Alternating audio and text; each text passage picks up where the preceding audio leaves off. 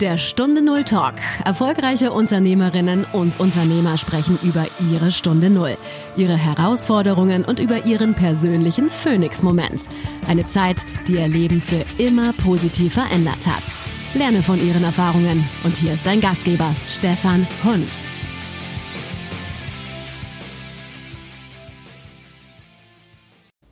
Was ist der Phoenix-Moment, der dich zu dem erfolgreichen Unternehmer macht, der du heute bist? Das ist eine sehr gute Frage und es ist tatsächlich so, dass ich es nicht an einer Sache festmachen kann, sondern eher an, einer, an einem Zusammenkommen von mehreren Faktoren, wo wir auch gerne heute drüber reden können und letztendlich dafür sorgt, dass ich mein Leben, egal ob beruflich oder privat, so leben kann, dass ich meinem Herzen folge und meiner Leidenschaft folge und vor allem ein gewisses, einen gewissen Grad an Freiheit dadurch erreicht habe.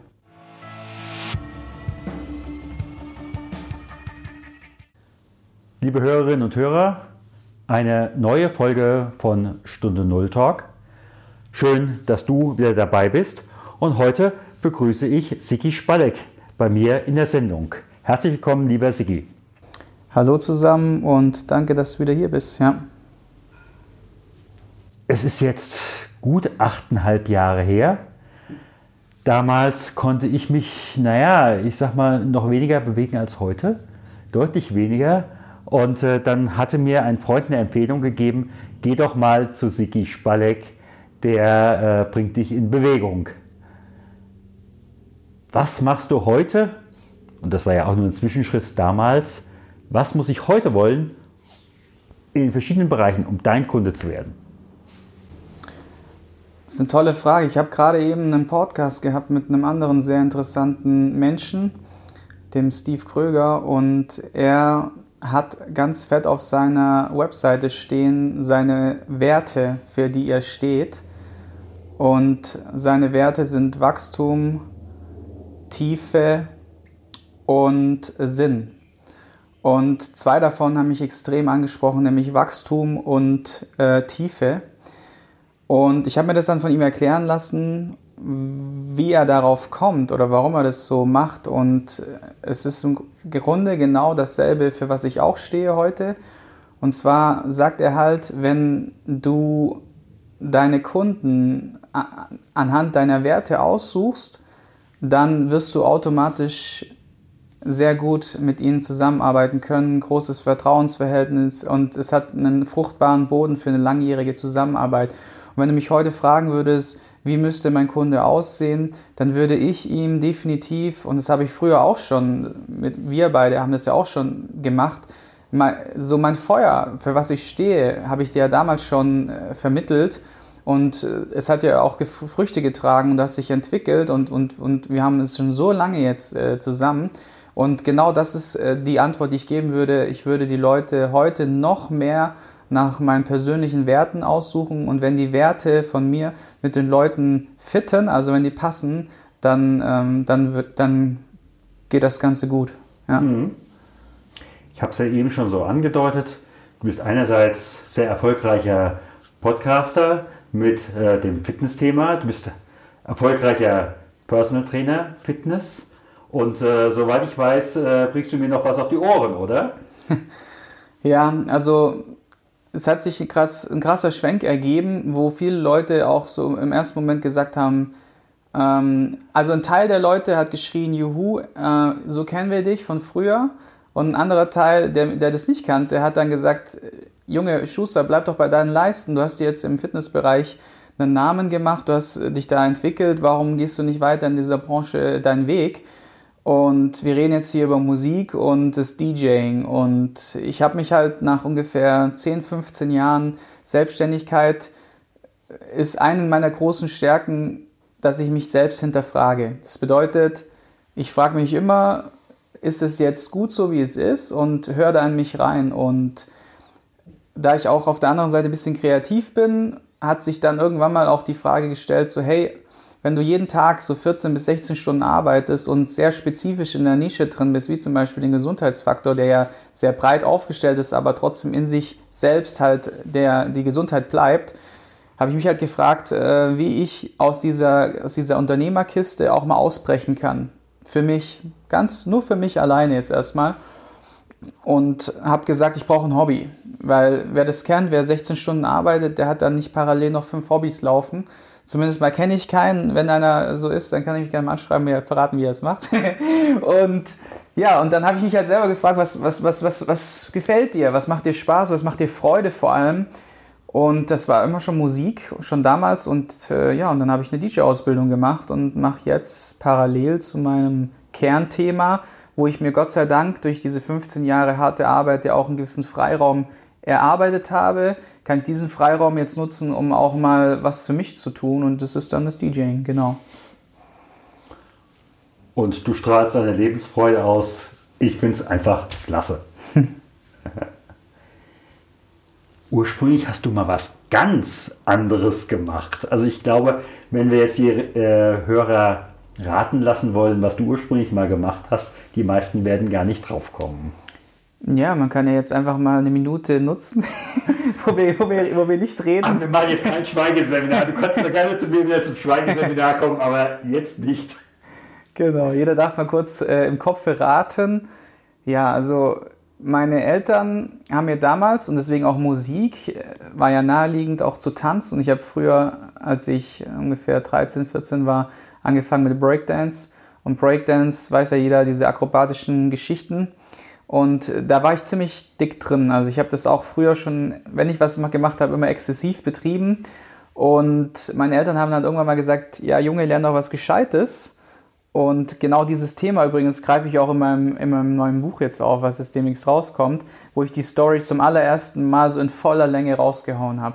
Und meine Eltern haben halt damals gesagt zu mir, Sohn, lern was Gescheites. Ich komme halt aus dem Schwaberländle, da ist es halt dann ne, Haus bauen, äh, Baum pflanzen, Auto kaufen, äh, ah ja, Frau war noch zwischendrin, Kind zeugen oder so ähnlich, ne? Ja, und Sohn lernen was Gescheites und ich dann, ja gut, was mache ich denn? Und letztendlich war ich bei Volkswagen äh, habe eine Lehre zum Automobilkaufmann gemacht, genau. Ja gut, damit hast du zumindest schon mal die kaufmännischen äh, Grundlinien. Würde man meinen. Okay, aber was die Wahrheit war, ja? ich bin am Kopier Kopierapparat gestanden, habe Kaffee, ge Kaffee gebracht, so ungefähr. Ne? Ja, weil Lehrjahre sind ja keine Herrenjahre und bei mir war es halt auch noch ein klassisches Traditionsunternehmen und da hat ein ganz anderer Wind ge geweht. Ne? Also es war jetzt nicht irgendwie. Da hat noch Wind geweht, okay. Ja, ja. ja und da bist du damals ausgebrochen. Und äh, da werden ja auch die Ersten erstmal gesagt haben, sag mal, Sigi, äh, geht's noch? Äh, dann gibt es eben halt kein Haus, kein äh, Schaukelpferd und wie es auch immer heißt. Wie war so da die Reaktion? Du hast ähm, mir mal erzählt, du bist dann an die Sporthochschule nach Köln gegangen und äh, hattest natürlich dann, äh, wie das bei so dualen Studiengängen ist, ein ähm, Studien- oder Praktikums- oder wie es auch immer nennen willst, Unternehmen, genau. was ja nun nicht gerade im Umfeld von Köln war. Mhm. Äh, und auf der anderen Seite, äh, möglicherweise war da auch das Geld ein bisschen knapp. Und da hast du ja dann auch gesagt, dann bringe ich einen besonderen Einsatz. Genau, also im Endeffekt hatte ich dir ja damals dann erzählt, äh, dass, äh, wie gesagt, Lehrenjahre, Lehrjahre sind ja keine Herrenjahre und auch in der Studienzeit war es halt so, dass ich dann die Entscheidung getroffen habe, vom Bodensee wegzugehen und nach Darmstadt zu ziehen, im Darmstadt sozusagen das Unternehmen zu haben und in Köln zu studieren. Und ähm, es wurde dann halt auch relativ schnell klar, wenn du halt jetzt nicht irgendwie sponsored bei Daddy unterwegs bist oder da viel angespart ist oder was auch immer vorhanden ist, dass das ja dann auf eigene Füße gestemmt oder auf eigene Füße gestemmt werden muss. Und zu der Zeit, ja, war dann ein WG-Zimmer drin. Das ist, äh, war kleiner wie dieses Zimmer hier, ungefähr halb so groß. Jetzt könnt ihr euch das natürlich nicht vorstellen. Das sind wahrscheinlich, keine Ahnung. Eine etwas größere Hundehütte, sagen wir es mal so. genau. Und ja, und diese Pendlerei ist ja auch schon damals schwierig gewesen und äh, es gab schon die eine oder andere Nacht, wo ich ja aus einfach aus Spargründen oder aus Einsparungsgründen oder nicht leisten können im, im Auto, übernachtet habe vor, Auto übernachtet habe vor der Uni. Morgens dann äh, kurz in den Lidl gegangen bin, mir irgendwas zu futtern geschnappt habe und danach noch im Fitnessstudio, was nebendran angeschlossen ist, wo die Studenten trainieren durften, noch kurz eine Dusche und dann ab ins Studium. Ne? So war das dann auch zeitweise. Und das ist nur eine Story. Wie gesagt, im Buch verrate ich noch viel mehr. Aber ich frage jetzt einfach mal, ähm, nehmen wir mal an, du hättest jetzt heute einen Sohn, der wäre an derselben Stelle. Und für dich wäre im Augenblick Geld nicht das Problem. Würdest du ihm nicht vielleicht auch sagen, Mensch, mach deinen eigenen Weg? Es ist vielleicht günstiger, dass du dir das auch wirklich erarbeitest. Ja, also soweit bin ich ja tatsächlich noch nicht, dass ich mir vorstellen kann oder beziehungsweise vorstellen vielleicht, nur dass ich darüber nachdenke, jetzt äh, Kinder zu haben und dann in so einer Situation zu sein. Ich denke, das ist auch abhängig ein bisschen von der Gesamtsituation. Was macht der Bub oder was macht er nicht? Ja, wenn der, wenn der Bub jetzt beispielsweise schon irgendwie für sich einen Job hat und, und da irgendwie nebenbei arbeitet und was reinkommt und dann trotzdem ihm ein bisschen was fehlt, dann würde ich ihn wahrscheinlich unterstützen. Ja? Ähm, wenn er jetzt allerdings ja, sich irgendwie auf irgendwelchen Lorbeeren ausruhen wollen würde, was ich glaube ich gar nicht überhaupt jemals Thema wäre bei uns in der Erziehung. Das ist irgendwie so, also wir, wir leben ja jetzt auch irgendwie nicht einen fetten Lifestyle, sondern wir sind auch nach wie vor leben wir einen Lean Lifestyle, weil wir einfach diesen Minimalismus lieben und, und letztendlich auch nicht so, so auf, auf, auf äh, dieses ganze oberflächliche und materielle getriggert sind. Und ich denke einfach, wenn so ein Kind in so einer Atmosphäre aufwachsen würde, würde er wahrscheinlich von sich aus schon die richtigen Entscheidungen treffen. Und genau, so kann ich das im Grunde sagen, ja. Mhm. Mhm. Wie hat damals so deine Umwelt reagiert? Haben die gesagt, oh, klasse Sigi, dass du jetzt den Weg machst? Oder haben die gesagt, ähm, jo.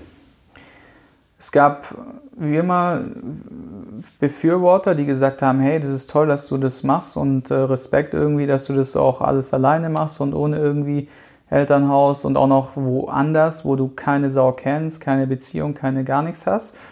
Und dann gab es natürlich auch Leute, die äh, gesagt haben, ja, warum dieser Weg? Ja, also Fitnesstrainer, Fitnesstraining, damals war ja noch überhaupt nicht erschlossen. Es war ja noch so ein Berufsbild wie Friseur ungefähr. Also, wobei Friseur ja heute auch nicht mehr Friseur ist, sondern äh, fast jeder hat da seinen eigenen Laden, irgendein geiles Konzept dahinter, etc. Aber man hat es halt immer so ein bisschen eher niedriger gerankt. Mhm. Und natürlich waren dann immer die Stimmen auch da, die gesagt haben, hey, warum lernst du nichts Anständiges? Fitness, Fitnesstrainer, da kannst du dich dein ganzes Leben lang trainieren. Du wirst irgendwann mal alt sein. Was ist dann? Was ist, wenn du alt bist und so weiter? Und da kamen schon viele Stimmen, also auch von der Versicherungsbranche, die mir halt dann natürlich jeden Kram an Versicherung aufdackeln äh, wollten und ich dann halt irgendwann mal gesagt habe, hey Leute, wenn ich, dann hat er halt auch das Beispiel gebracht, was wäre, was wäre denn Herr Spalek, wenn Sie jetzt morgen einen Autounfall hätten, ja, und Sie würden dann im Rollstuhl sitzen. Dann habe ich gesagt, ja, dann wäre ich halt der erste Personal Trainer im Rollstuhl wird wahrscheinlich in der Bildzeitung landen damit und äh, mega erfolgreich damit sein, weil ich kann auch mit meinen Händen und mit meinem Mund coachen. Dazu brauche ich nicht unbedingt meine Beine. Ne? Also nur als Beispiel halt. Ne? Und ja, das klar. Also eine der nächsten, die ich im Podcast hoffentlich begrüßen werde, ist Boris Grundl. Ja? Hm. Äh, und ich denke, du kennst die Geschichte von Boris Grundl, der da in Mexiko äh, oben äh, als junger, aktiver Sportler sehr erfolgreich, sehr leistungsorientiert und springt von oben her runter ins Wasser äh, und taucht quasi im Rollstuhl wieder auf. Mhm. Ja, Dreivierteljahr äh, im Krankenhaus, im Wendebett, äh, halbe Tag hoch, halbe Tag runter. Ja? Mhm. Äh, und der ist heute mega erfolgreich. Wenn ich ihn heute, äh, oder er schreibt in seinen Büchern, äh, ich würde nochmal springen. Auch wenn da äh, sicherlich der eine oder andere sagt, geht's noch?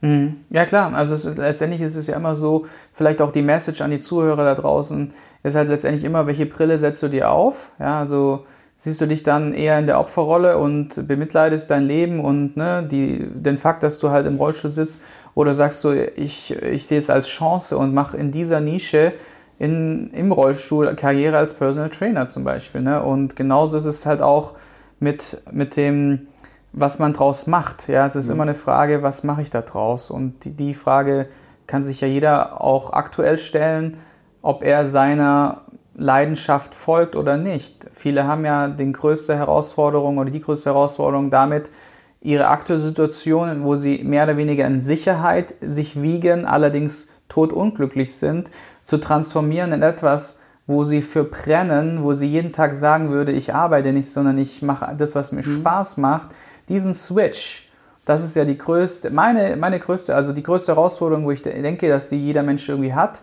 Und ja. auch meine größte Empfehlung, mein größter Wunsch an alle da draußen, die jetzt zuhören, dass ihr diesen Switch halt schafft. Ne? Ja, ich denke, das ist ja auch ein Ziel dieses Podcastes.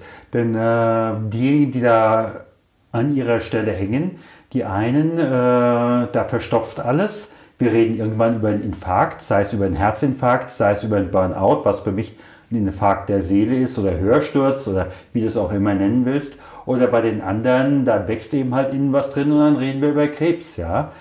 Ich bin kein Arzt, nur äh, mhm. das sind zumindest die Beobachtungen, die ich an dieser Stelle mache. Wer nicht in die Transformation geht, äh, der geht da in die Implosion. Wie siehst du das an der Stelle als jemand, der da auch ganz nah an den Menschen dran ist?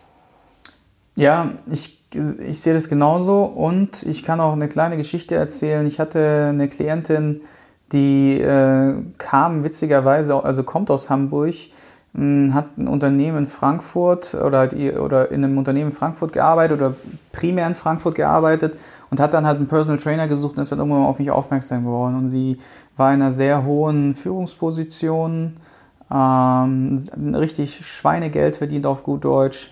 Allerdings ist so, gerade im Consulting-Bereich, ist es ja eher so eine äh, Ellenbogendomäne oder Männerdomäne, wo es halt auch hart, äh, tough zugeht. Und darunter hat nicht nur wahrscheinlich alle anderen gelitten, sondern auch sie. Und das nicht nur, sagen wir mal, jetzt im, im, im, im, im geistlichen, also im mentalen Sinne, sondern halt auch körperlich. Dann wird halt abends getrunken, in den Geschäftsessen, dann kann man nicht Nein sagen und, und, und, und, und, und. Jeder kennt die Story oder so die Art dieses Lifestyles.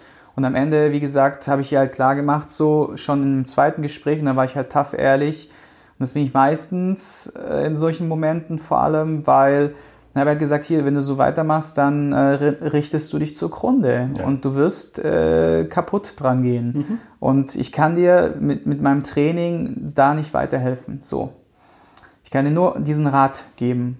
Und dann ist sie heim, kam nicht wieder. Und dann habe ich gedacht, oh, so, okay, vielleicht solltest du nicht äh, so ehrlich und direkt zu den Leuten sein, weil am Ende stehst du nämlich ohne Klienten da. Ja, auch äh, da bist du an deinen Werten. Genau, am Ende bin ich bei meinen Werten geblieben und habe halt Tief, Tiefgang bewiesen oder Ehrlichkeit, Direktheit. Ja. Und kam dann, zwei, drei Monate später kam dann ein Anruf und ich dachte mir so, wow, cool, ähm, vielleicht gibt es ja doch noch eine Chance. Und dann sagte sie mir so, hey, ähm, ich habe mich gegen den Willen von meiner ganzen Family, gegen den Willen von meinem internen Kreis und auch äh, jeder hat gesagt, du bist verrückt, wenn du das machst habe ich den Job gekündigt und habe mich selbstständig gemacht. Und ich so, wow, okay. Und was sind jetzt die nächsten Schritte? Ja, die nächsten Schritte sind, ich habe schon ein kleines Team aus äh, drei bis fünf Mitarbeitern, die ersten Aufträge und ich würde dich sehr gerne als äh, gesundheitlich, gesundheitlichen Botschafter für mein Unternehmen gewinnen. Und ich so, was geht hier ab? Ja, das war schon sehr, sehr cool. Und am Ende ist es jetzt so, ähm, das ist so ein Lachen und ein weinendes Auge. Ähm, das Unternehmen ist mittlerweile weltweit unterwegs. Sie hat 135 Mitarbeiter und ist brutal im Business.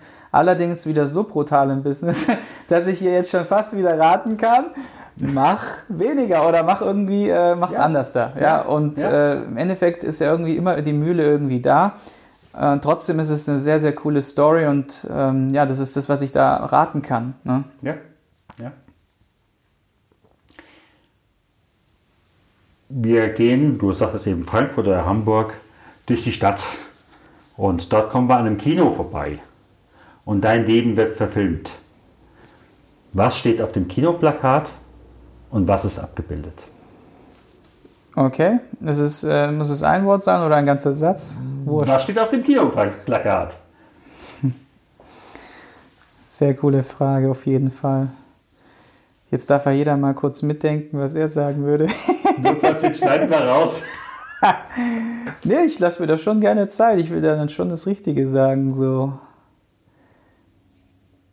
Äh, so, aus Spaß jetzt mal, so er war stets bemüht.